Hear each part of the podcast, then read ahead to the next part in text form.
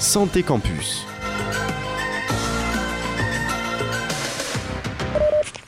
Salut à tous et bonne Saint-Valentin à tous ceux qui ont trouvé l'amour. Pour ceux qui sont seuls, Radio Campus diffuse en exclusivité pour vous des musiques nulles toute la soirée. Alors pour éviter de passer la prochaine Saint-Valentin seul, on vous conseille notre dernier numéro de Santé Campus où on vous apprend à séduire votre crush avec votre odeur. Oui, et surtout n'oubliez pas les bases, douchez-vous et ne faites pas trop cracra. Bref, rentrons dans le dur, et ce n'est rien de le dire, puisqu'aujourd'hui, on va parler d'érection. Oui, c'est quelque chose qui peut angoisser un bon nombre de garçons de notre âge qui veulent absolument bien faire auprès de leurs copines. Alors pas de panique les gars, ce soir on vous explique tout et on vous donnera même un petit conseil à la fin. Mais justement les gars, comment ça fonctionne exactement? Oui, justement, on y vient. L'érection est le fruit de plusieurs mécanismes physiques, psychiques et sensoriels.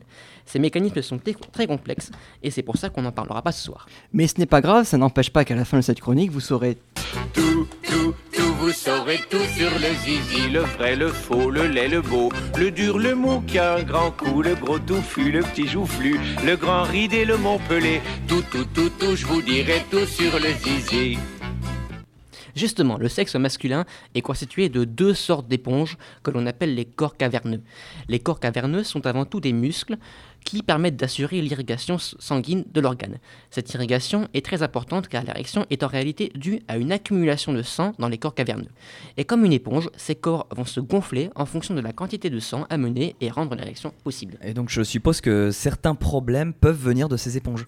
Alors oui et non, en réalité les problèmes d'érection ne sont pas dus à un dysfonctionnement du système d'éponge, mais plutôt de la quantité de sang qui arrive jusqu'à l'organe. Le sang est amené vers le pénis via l'artère érectile, et c'est cette artère qui peut rencontrer certains soucis arrivés à un certain âge. On peut par exemple compter l'hypertension artérielle ou encore l'athérosclénose, un problème de dépôt de matière graisseuse dans la paroi interne de l'artère. Lorsqu'on sait tout ça, il est, il est logique de faire le parallèle avec des problèmes cardiaques. Mais rassurez-vous, ce genre de pathologie est surtout observé chez des personnes de plus de 50 ans, ce qui n'exclut pas Baptiste. Mais alors chez les jeunes, et bam. Mais du coup chez les jeunes, qu'est-ce qui peut causer ce genre de problème? Très bonne question Léo, et notre, et notre réponse va peut-être paraître simple, mais il n'y a en, en réalité aucune durée minimale pour une érection ou un rapport. Cependant, certains jeunes peuvent quand même rencontrer ce, ce genre de problème, et les explications sont en, en- sont en fait très banales.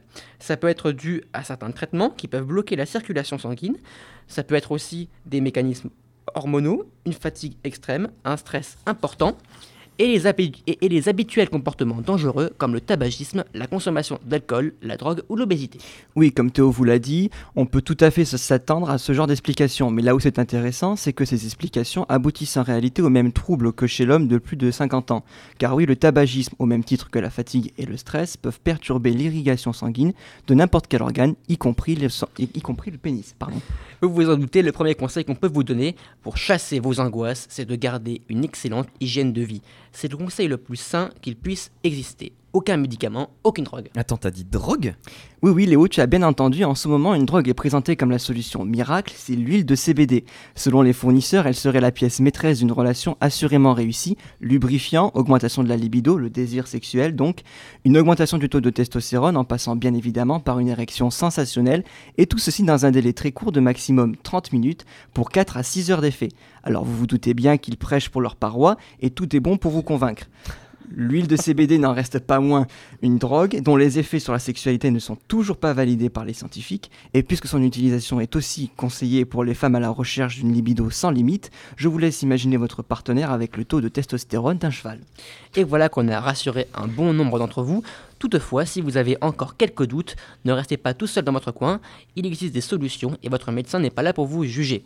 D'ici là, on se dit à mercredi prochain pour un nouveau numéro de Santé Campus.